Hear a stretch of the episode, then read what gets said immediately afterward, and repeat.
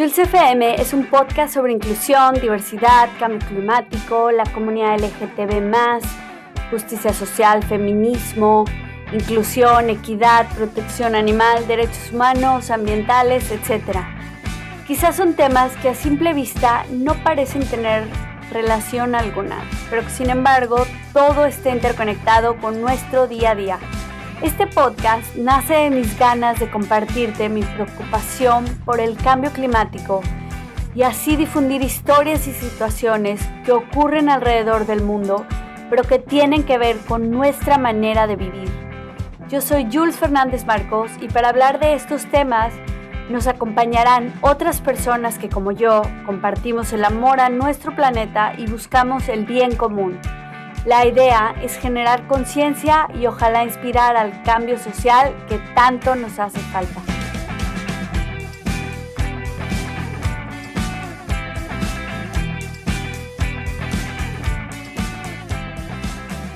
Hola, en el episodio de hoy hablaremos qué son las terapias de conversión, ECOSIG, tenemos como invitada a Erika Salinas Castillo, la directora de la organización Sociedad Activa y creadora del cortometraje Para Sara, que luego se los compartiremos al final de esta, de esta conversación del día de hoy y también lo pueden encontrar debajo de la descripción de este episodio. Hola Erika, ¿cómo estás? ¿Qué tal, Jules? Pues qué gusto, qué gusto coincidir de nuevo contigo. Muchas gracias. Igual, muy contenta de tenerte aquí, aunque la verdad es un tema que me causa un poco de terror. Bueno, mucho terror el imaginar todo esto de qué nos vas a hablar, pero bueno, te dejo, te doy la palabra para que nos cuentes un poco qué son las terapias de conversión y también qué significa ECOSIG para comenzar. Pues sí, como bien lo dices, ¿no? Son temas, la verdad, muy fuertes, muy duros, muy difíciles de hablar, sin embargo, pues necesarios. Es, es, muy importante que hablemos de esto, así que te agradezco mucho, la verdad, la oportunidad para eh, que se expanda este tema, que la gente conozca realmente estas realidades ¿no? que suceden en todo el mundo. ¿no? Y, en específicamente, pues yo voy a hablar de México, que es de donde tengo la experiencia. Y sí, como bien lo mencionas, para Sara, pues es un cortometraje que escribí y dirigí y que se estrenó el año pasado en la Phil Zócalo. Y es una historia de, dos mujeres que se enamoran y que cuando una de ellas va a confesarse con el padre, el padre comienza estas eh, mal llamadas terapias de conversión, ¿no? Que el término correcto es ECOSIC, porque es un esfuerzo para corregir la orientación sexual o, y, o la identidad de género, ¿no? Que son como todos estos métodos que se utilizan para curar, ¿no? Lo que es la homosexualidad o la transexualidad. Entonces, eh, esto es lo que se narra en el, en el cortometraje de Para Sara, que fue una experiencia personal que yo viví por allá del 2004 al 2008 en una iglesia de, de Hermosillo, Sonora. Sin embargo, pues no soy la única, ¿no? Al empezar a investigar todo esto, pues años después, ¿no? Cuando yo hice el guion, me doy cuenta de que esto es un grave problema, ¿no? Que es que precisamente eh, sucede alrededor del mundo, pero que precisamente por el dolor y el daño que causa, pues en promedio a lo que se ha sabido, pues uno de cada diez se atreve a denunciar, ¿no?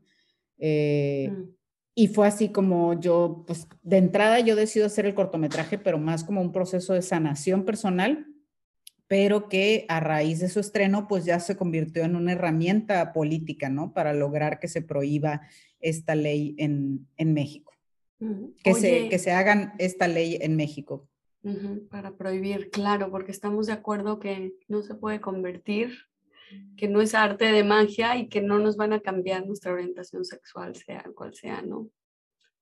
Así es, exacto. O sea, no hay nada que curar, ¿no? Es esto que, pues, eh, la ONU, la COPRED, todos estos organismos, ¿no? Que saben, que conocen eh, derechos humanos eh, y de salud mental principalmente, pues, incluso la ONU los denominó como torturas, ¿no? A, a estas prácticas y te digo, desde el 2018, un grupo de activistas y senadoras en México están buscando que esto se, se prohíba a, a, nivel nacional, porque pues estas prácticas van desde terapias, ¿no? Psicológicas, eh, y pongo entre comillas terapias porque precisamente una terapia te cura, pues, ¿no? Pero entonces es como, pues aquí no hay nada que curar, entonces no son terapias, ¿no? Eso es tortura. Entonces, eh, y es bien importante marcarlo y que se sepa, porque sobre todo esto lo sufren muchos menores de edad.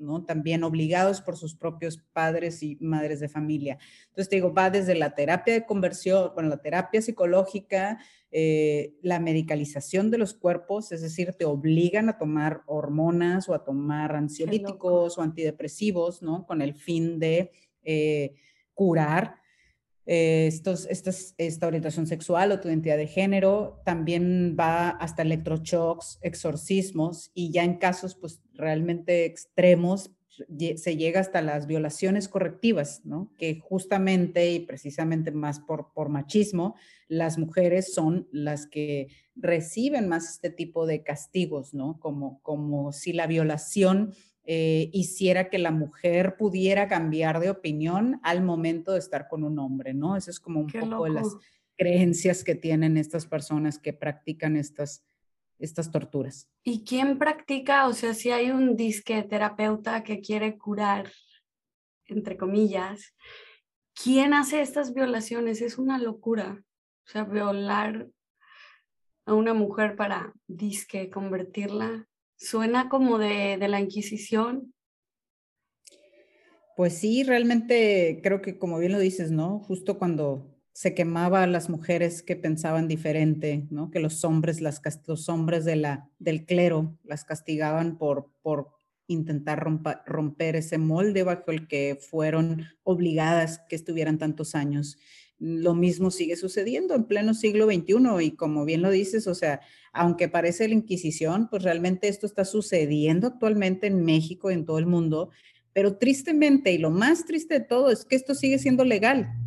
O sea, a las instituciones, a los políticos, a los y las legisladores no les ha interesado prohibir esto. ¿Sabes? Siguen permitiendo, como dices tú, ¿quién lo hace? Pues lo hace quien, a quien le paguen, ¿no? Quien tenga esa creencia pensamiento de que esto es una enfermedad y cree que puede hacerlo, pues porque es legal, mm. ¿no? Entonces, por eso para nosotros, los sobrevivientes, las y los sobrevivientes de COSIC, es tan importante que se hagan estas leyes, pues uno para la reparación integral del daño, ¿no? Que hemos mm. sufrido, pero sobre todo para que no siga sucediendo. O sea, esto ya no tiene que pasar, ya ninguna otra persona en el mundo tiene que ser torturada por ser quien es.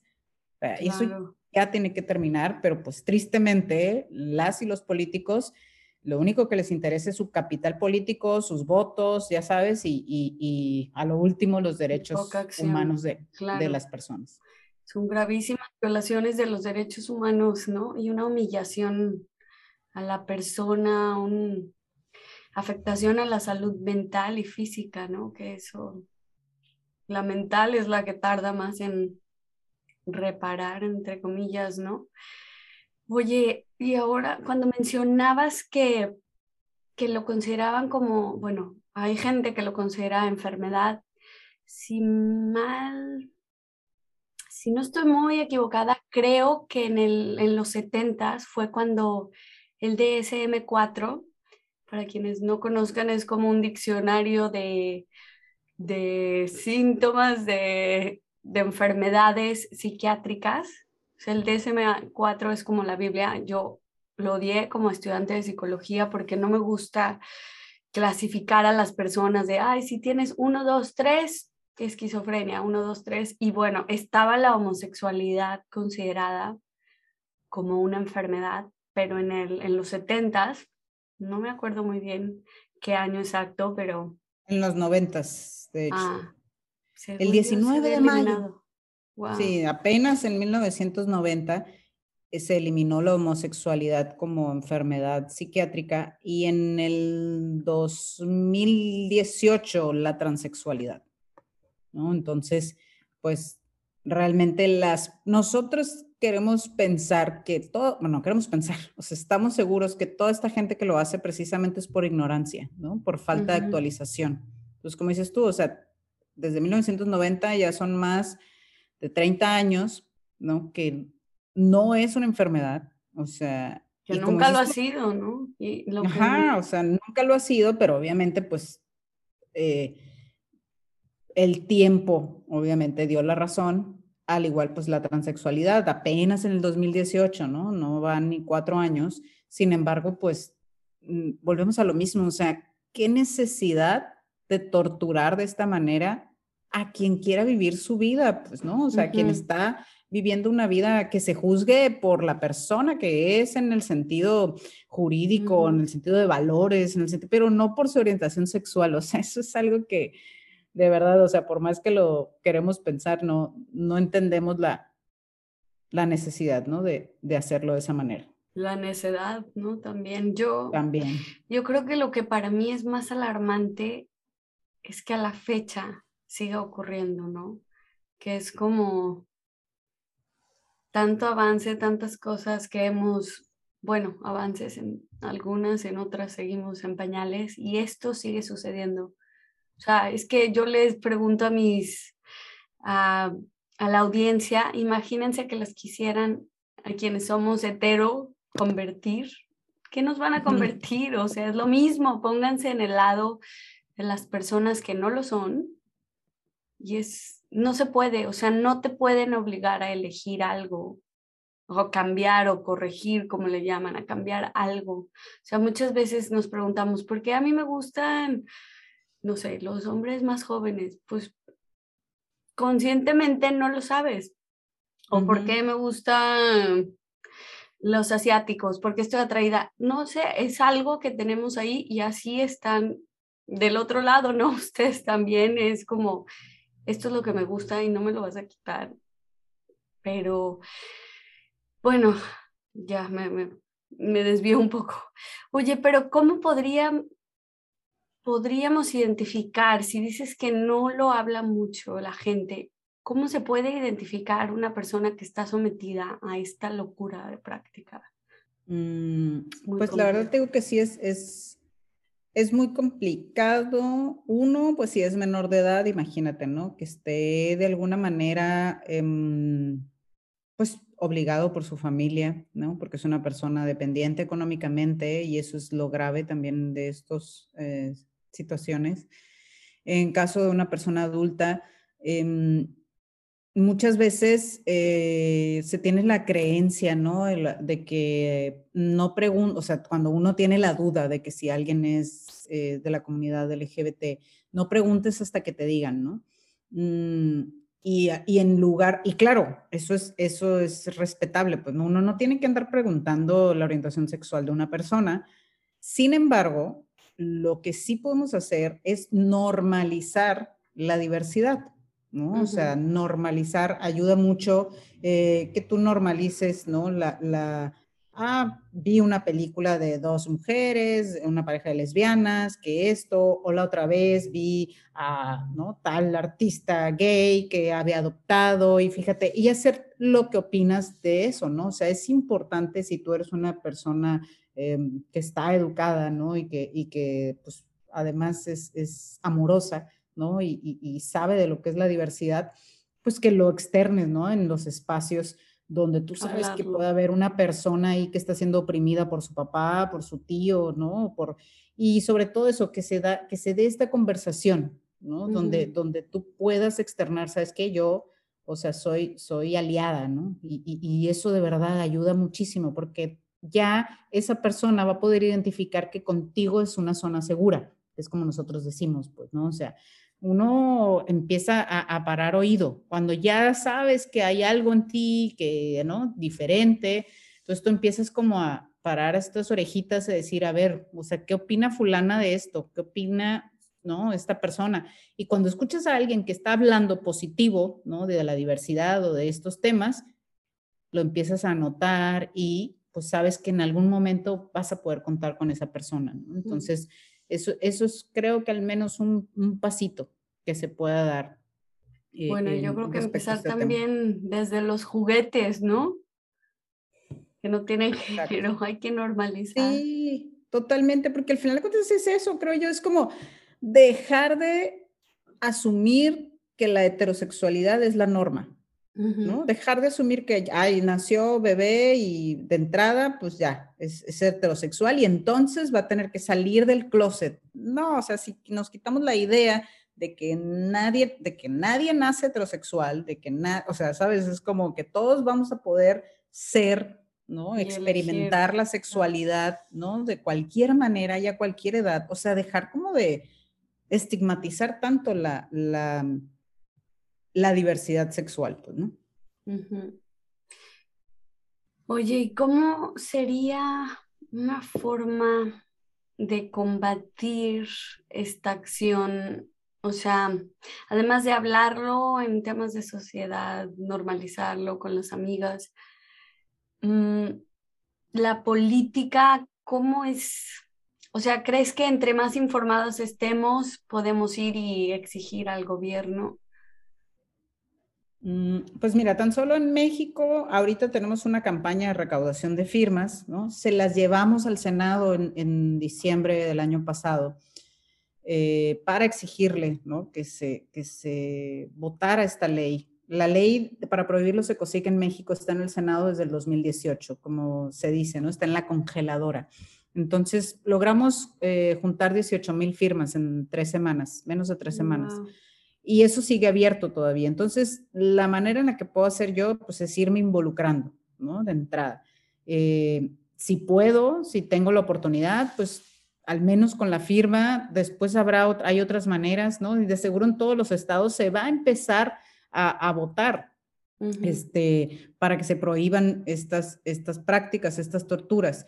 En Canadá se acaba de prohibir este año. El 6 de enero se, se, prohibió las terapias de conversión en Canadá. En Francia sucedió apenas en, diciembre pasado. Entonces digo, ya es una tendencia, ¿no? Que va a ir poco a poco, esperemos y creemos así, eh, a nivel mundial pero pues ojalá y México no, no se quede atrás, la verdad. Entonces, ¿cómo lo puedo hacer? De entrada, pues seguir, por ejemplo, en México es YAJ, la organización, Y-A-J, este, así lo encuentran en Facebook, nosotros como, como sociedad activa también este, nos tenemos estas campañas. Entonces, somos All Out, también es otra donde se recaudan estas firmas. Están buscando, de hecho, también que se prohíbe en Colombia, se entregaron también creo que más de 40 mil firmas. Entonces, de verdad, tengo el poder. Con una firma tienes mucho poder para hacer conciencia en los políticos. Puede ser. Oye, y por otro lado, la mm, ¿dónde se podría denunciar estas prácticas cuando no, si nos encontráramos con el caso de una persona que vive en un estado donde aún no hay ley que prohíba esto. Eso, eso precisamente es lo que lo hace complicado. Se puede acceder a través de tal vez una ley de no discriminación, ¿no? que aquí existe la CONAPRED, ¿no? La Comisión Nacional este, contra la, la discriminación, pero por eso se necesita una ley específica para poder hacer una denuncia específica contra esas prácticas, ¿no? Y más que ley, fíjate, o sea, más que la cuestión punitiva, ¿no? Más que el castigo con, con la cárcel y todo esto, esto ayuda mucho para la conciencia de la gente, para la educación, ¿no? O sea, si yo cuando pasé por el ECOSIC eh, hubiera sabido que eso estaba prohibido, ¿sabes? Oye, eso ya me manda un red flag, ¿no? O sea, como decimos ahora, eso ya me manda una señal de decir, oye, esto no está bien. O sea, pero a mí nadie me dijo en aquel, y hasta la fecha, pues, ¿no? O sea, bueno, ahorita lo estamos diciendo y cada vez que podamos lo vamos a decir, eso no está bien, ¿sabes? Nadie tiene que curarte nada. Exprésate a o sea, acéptate, ¿no? Conoce, bienvenida, bienvenido acá a las organizaciones que estamos promoviendo eso, o sea, bienvenido a autoconocimiento, o sea, enfócate en ti, sabes, muchas otras cosas más que preocuparte por curar tu, tu, diversidad sexual, ¿no? Entonces, em, te digo, eso es, eso es mm, lo que realmente buscamos también con esto, esta ley, ¿no? Que, que, que se sepa que, que es algo que está mal y que no es algo que se tiene que curar o como incluso han dicho algunos, personas que están a favor de esto, ¿no? Pero ¿y si la persona quiere ir por su propio pie? ¿No? O sea, no deberían de quitarle esa oportunidad. Si la persona quiere ir, es porque la persona precisamente no se acepta, ¿no? Entonces, en realidad, de ir a buscar esa conversión, tiene que trabajar o buscar apoyo para la aceptación. ¿Sabes? Porque ese es el punto. El punto que no se acepte es porque la sociedad no lo acepta. No lo es porque está rodeado de un... Exacto. Claro. Oye, y en tu caso, ¿cómo fue que saliste de esto? O sea, ¿qué es lo que te hizo ver que por ahí no era y que tú querías ser lesbiana y validarlo, ¿no? Pues mira, realmente la gran ventaja que yo tenía era que yo ya era independiente económicamente, ¿no? O sea, tenía, pues fue entre los 22, de los 22 a los 26, y, pues yo ya incluso había terminado mi maestría, ¿no? Entonces ya tenía, la verdad, muchas herramientas. Sin embargo, pues estamos hablando del 2006, ¿no? 2008, o sea, esa época donde todavía no había tanta información, ¿no? Y todo esto. Eh, y a mí, digo, pues yo sabía que, que, mi familia me iba a respetar, ¿no? O sea, cuando yo fuera con esta, uh, a, a, contarles quién yo era, ¿no? O, mi orientación sexual, pues yo sabía que mi madre me iba a aceptar, ¿no? Entonces, creo que eso a mí me dio mucha fuerza. Y en sí, así como la gota que derramó el vaso, fue, o sea, lo que me hizo salirme de ahí, de esa iglesia, fue cuando el padre me dijo, ¿no? O sea, vas a ir a electroshocks para que te borren esos pensamientos pecaminosos y vas a ir con ginecóloga para que te dé estrógenos y recuperes la feminidad perdida. Y con eso te vas a curar, dijo el padre, ¿no? Entonces a mí te lo juro que me rebotó la palabra así, curar, curar, curar, curar. Y yo, o sea, amar no es una enfermedad, ¿no? O sea, ¿de qué me tengo que curar? O sea, el amor, que no, que no el ama a tu prójimo como a ti mismo y que no, o sea, sabes, Dios es amor, Dios no es esto, sabes, o sea, y en ese momento, claro que ahí tuve, conocí lo que eran los ataques de, de ansiedad, ¿no? Ahí tuve mi primer ataque de ansiedad y dije, no, o sea, y salí corriendo a la iglesia y jamás volví, este, y empecé como a yo buscar, o sea, buscar eh, autoconocerme, ¿no? Empezar como y ahí fue cuando me acerqué al arte, al cine, al teatro, todo esto, ¿no? Hacer mis sueños, o sea, enfocarme en mis sueños y, sobre todo mucho conocerme a mí misma. Entonces me acerqué a organizaciones, asociaciones civiles, en, Hermosillo se llama Diversidad, ¿no? La de más trayectoria. Y bueno, pues así fue, realmente como, pero te digo, yo era una persona ya independiente económicamente y con estudios y sobre todo con una familia que me daba que yo sabía que me iba a respaldar y así fue. O sea, entonces, tener el apoyo y la, el, amor ¿no? de, de la familia es vital. Es muy importante que la familia acepte a una persona y respete su orientación sexual o su identidad de género, reduce hasta en un 50% las probabilidades de suicidio. ¿no? Entonces, esto de verdad, si hay aquí mamás, papás, o sea, abrazar y aceptar la diversidad como lo que es, algo hermoso, hermoso que seamos diferentes, o sea, qué, maravilloso de la vida, pues, ¿no? Así es, que viva la diversidad de todo, de todo. sí. pues eso es, eso es lo natural, pues lo que dicen, ay, la naturaleza, hombre, mujer. Voltea a ver la naturaleza, es lo más diverso que hay en el planeta, o sea, hasta árboles de la misma especie no son iguales, animales no se diga, o sea, existe la homosexualidad en 254 especies, ¿no? O sea, hay, hay, hay que observar y ver la diversidad como lo que es natural y aceptarlo y dejarnos de prejuicios y creencias que solo nos separan, nos dividen y nos están matando. Nos dañan, claro. Bueno, eso es lo más grave de todo. Claro. Oye, pero entonces todo este tiempo que fuiste sometida a esa mierda, perdona la palabra, pero te privaste del amor, tuviste que, o sea, ¿cómo fue? Tú, antes de llegar a esto, que tú exploraste tu diversidad o qué fue, o sea, ¿qué dijiste? ¿Pudiste salir del closet, como decimos nosotros, antes de esto? Y, ¿O tenías simplemente como pensamientos contradictorios de esto está mal, pero quiero esto, esto está mal. Y al final acabaste buscando, te inclinaste por la institución religiosa, ¿no? Eso lo van a descubrir si ven el cortometraje, amigos y amigas mm. de Jules Podcast, ¿no? O sea, realmente la verdad creo que hay cosas que pude transmitir más a través de ese, de ese corto. O sea, son, son vivencias, son, son historias del alma, pues, ¿no? Que, que realmente solo viéndolo creo que van a conectar las personas y, entender más esta, esta situación, que muchas veces eso pasa, o sea, si lo hablamos, si lo lees, de verdad crees todavía incluso que, que no existe, ¿no? O sea, como, como incluso tú lo viviste con, con tu esposo, pues, ¿no? No, eso no pasa, ¿no? Pero tú, por ejemplo, pues sí lo, lo creíste porque lo viste y lo sentiste a través de una obra cinematográfica. Ya después te pones a investigar y dices, ay, o sea, ahí están, ¿no? Pero esa es la importancia del arte, o sea, esa es la importancia de que las mujeres por fin estamos pudiendo, y más las mujeres lesbianas, estamos pudiendo contar nuestras historias. Eso es lo importante, porque claro, estás viendo en la tele, en, la, en el cine, puras películas heteronormadas, ¿no?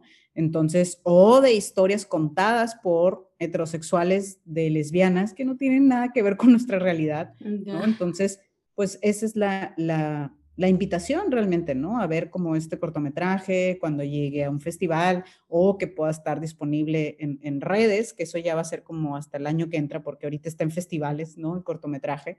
Eh, y te digo, y ver, ver más cine diverso, pues, ¿no? Para poder comprender estas otras realidades. Oye, ¿y quién te inspira como mujer no sé si tienes una feminista favorita que te inspire a, bueno, a esta lucha constante que tiene la, tienes como lesbiana, ¿no? Pues mira, me inspiran, la verdad, eh, todas las mujeres que tengo cerca, ¿no? Tú, por ejemplo, o sea, mm, todas las mujeres que estamos, güey, la neta que estamos dándole y dándole, avanzando, siendo nosotras valientes, ¿sabes? Al, al ser, al expresarnos, al unirnos. O sea, me inspira mi madre, o sea, como ella, ¿no? Con una mujer de, casi 60 años, eh, tuvo esta visión, pues, ¿no? De ser libre, de ser diferente, de, ir y darme y buscar lo mejor para mí, aunque ella no, no, lo, no lo tuvo, ¿no? En su momento te digo, o sea, me inspiran de verdad que todas las mujeres que, con las que conecto, ¿sabes? Claro que hay feministas, ¿no? De, la lucha, que claro que también uno les aprende eh, mucho, pero en realidad yo creo que todas las mujeres nos, que nos conectamos y que nos apoyamos, ¿no? Y que, y que nos escuchamos, mm, pues terminan siendo una inspiración, o sea, mis amigas, ¿no? Mujeres que admiro, o sea, Totalmente, o sea, entonces la verdad que, eso es lo bonito, yo creo, de, de la sororidad, ¿no? Que, que, que, todas así, o sea, como, como este encuentro, ¿sabes? Nos, pues yo creo que, bueno, no sé tú, pues, pero a mí me pasó eso, siento como que, ay, mi amiga Yulsa. Claro, claro, súper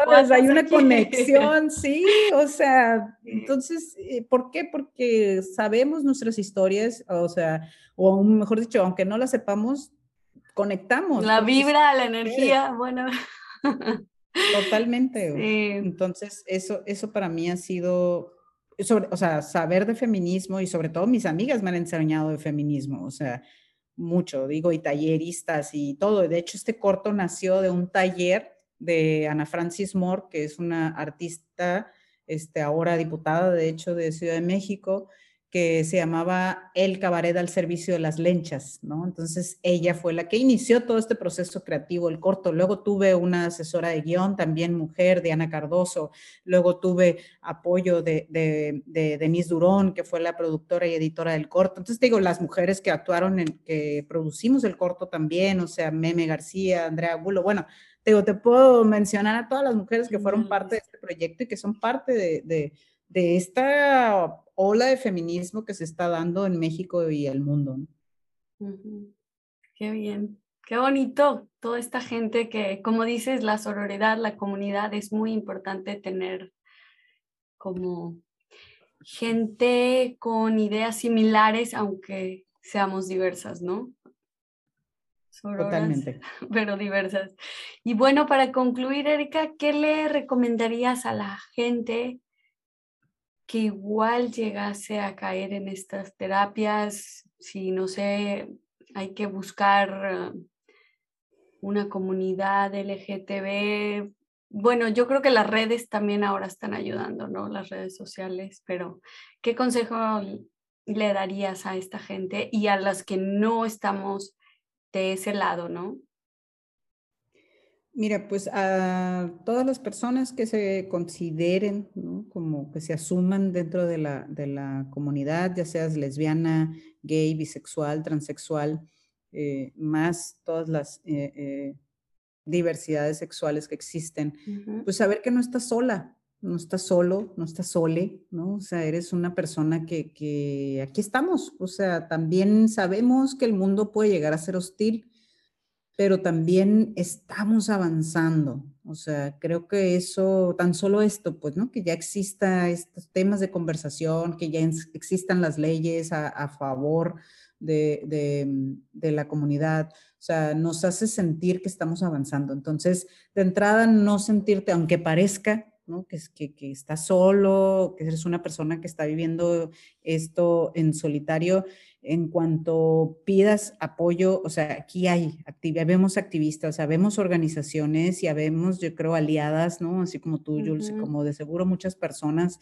que, que que podemos apoyarte. Pero claro que hay personas especializadas en esto. Te digo, en México está YAG México, que es una organización también que, apoya mucho. Está mi organización Sociedad Activa y pues sobre todo también a las, a las aliadas y aliados de, de, todos estos temas, pues pedirles eso, igual que estén al pendiente, ¿no? Como te decía, de las campañas. Y sobre todo que hablen de diversidad en los espacios, ¿no? Porque nunca sabes qué, y cuidar, cuidar muy bien lo que se dice, porque ahí puede haber una niña, un niño que está escuchando eso y que ya sabe. Nosotros, bueno, muchos, muchos, muchos, muchos, la gran mayoría de nosotras ya sabemos desde muy pequeñitas nuestra, nuestra orientación sexual, así como, como los heterosexuales también, ¿no? O sea, que, ay, te gusta tal o cual persona. El niñito, me gusta el niñito. Igual nosotras, ¿no? Entonces, pues simplemente es vital que, que se escuche, que, que hay un, una aceptación a la diversidad, sin juicio, sin prejuicio, sin estereotipos, simplemente valorar a la persona por lo que es, ¿no? Como persona. Y bueno, también cualquier cosa, acérquense a Erika. Ya saben que ahora con las redes podemos conectarnos desde donde estemos con una persona del otro lado del mundo, como estamos hoy. Y, bueno, te agradezco y quiero celebrar sobre todo hoy que ya es un día después de contra la homofobia, ¿no? Que se radica. ¿Cómo se llama el Día Internacional? Se me fue. Sí, Día Internacional contra la homofobia. Contra la homofobia, ok. de mayo. Así es, dejemos eso atrás, es del pasado y seamos libres, felices con quien queramos estar y respetemos la diversidad. Y pues bueno, muchas gracias Erika, te mando un súper abrazo, que estés muy bien. Y que viva, enséñanos, que viva la diversidad. Súper. Gracias. Gracias a ti, Jules, y a todo tu público. Y de verdad, comparte, comparte este material con quien tú consideres que es importante que lo sepa, que conozca y que, por favor, como bien lo dijo Jules, abracemos la diversidad, amarnos, güey, respetarnos, por favor. El mundo después de esta pandemia tan dolorosa, creo que vale la pena empezar a ser más empáticos, más compasivos y, cuidarnos entre nosotros. Así es y que viva la diversidad. No se olviden. yes. Muchas gracias por estar aquí, escucharnos y ser parte de estas conversaciones. Yo soy Jules FM, hasta la próxima.